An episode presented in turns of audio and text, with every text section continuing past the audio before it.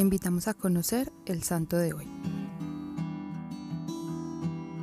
Hoy conoceremos la vida de Santa María de la Rosa, la mujer que hizo propias estas palabras de Jesús. Les aseguro que cuando lo hicieron con uno de estos mis hermanos más pequeños, conmigo lo hicieron. María de la Rosa nació en Brescia, Italia, en 1813. A los 11 años quedó huérfana de madre y a su cuidado se dedicó su padre, quien a los 17 le presentó a un joven diciéndole que era el esposo que quería para ella. María salió corriendo, le contó al párroco y le dijo también que se había propuesto permanecer siempre soltera y dedicarse totalmente a las obras de caridad. El párroco habló con el señor de la Rosa, quien entendió y aceptó la decisión de su hija. Sin embargo, no solo esto, más adelante la apoyó en sus obras de caridad, aunque algunas le parecieran exageradas. El señor de la Rosa tenía unas fábricas de tejidos, y María vio ahí la primera oportunidad de servir. Organizó a las obreras y fundó una asociación destinada a ayudarse entre ellas, teniendo constantemente obras de piedad y caridad. Lo mismo hizo en la finca de sus padres con las campesinas. Estas asociaciones hicieron crecer un gran fervor entre la gente. Tal vez esto se haya demasiado, pero María no paró allí. En su parroquia organizó retiros y misiones para las mujeres, generando en ellas un cambio y una transformación que las personas se admiraban. En 1836, la peste del cólera atacó a Brescia. Su padre se sentía abrumado porque no quería que María se contagiara. Sin embargo, le dio permiso para irse a los hospitales a atender a los contagiados. Allí conoció a una viuda que tenía mucha experiencia en enfermería y de la cual aprendió el oficio. Ambas atendían a los pacientes con tanto amor que la gente nuevamente se quedaba admirada. Después de la peste, con tantos padres y madres muertas, quedaron innumerables niños huérfanos. En Brescia se hicieron talleres artesanales y se le confió su dirección a María de la Rosa, quien tan solo tenía 24 años, pero ya era conocida en toda la ciudad.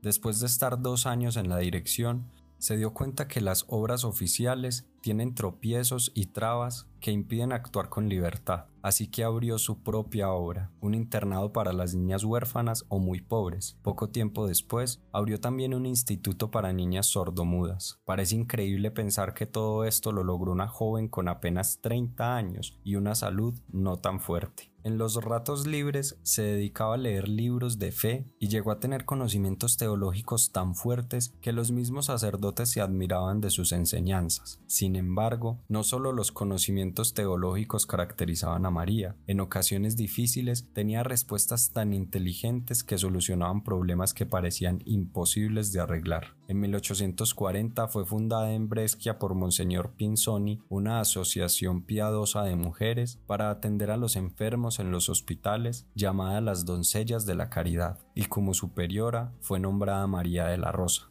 Al principio eran solo cuatro jóvenes, pero a los tres meses ya eran 32 siempre fueron admiradas por muchos que veían en las doncellas de la caridad a Jesús mismo atendiendo enfermos, pero otros se dedicaron a criticarlas y a tratar de echarlas de los hospitales para que no llevaran el mensaje de Dios a los moribundos. En la comunidad cambió su nombre de María de la Rosa a María del Crucificado y a sus religiosas les insistía frecuentemente en que no se dejaran llevar por el activismo, dedicar todo el día a trabajar y atender a la gente sin consagrar el tiempo suficiente a la oración, al silencio y a la meditación no es bueno para ningún alma. En 1850, el Papa Pío IX aprobó su consagración. Era admirable que en tan poco tiempo hubiera logrado lo que a algunas comunidades les toma bastantes años. Con 42 años, sus fuerzas ya estaban totalmente agotadas de tanto trabajar por pobres y enfermos. El 15 de diciembre de 1855 sufrió un ataque que la llevó a la eternidad, a su encuentro con el Padre y con sus manos llenas de obras.